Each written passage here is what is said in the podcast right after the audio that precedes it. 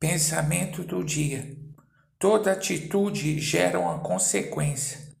É importante avaliarmos que tipo de semente lançamos para termos uma boa colheita.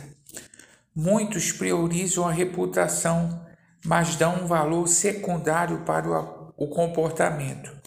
Busquemos viver uma vida agradável a Deus e a boa reputação será uma consequência. Pastor Heber Jamil, que Deus te abençoe.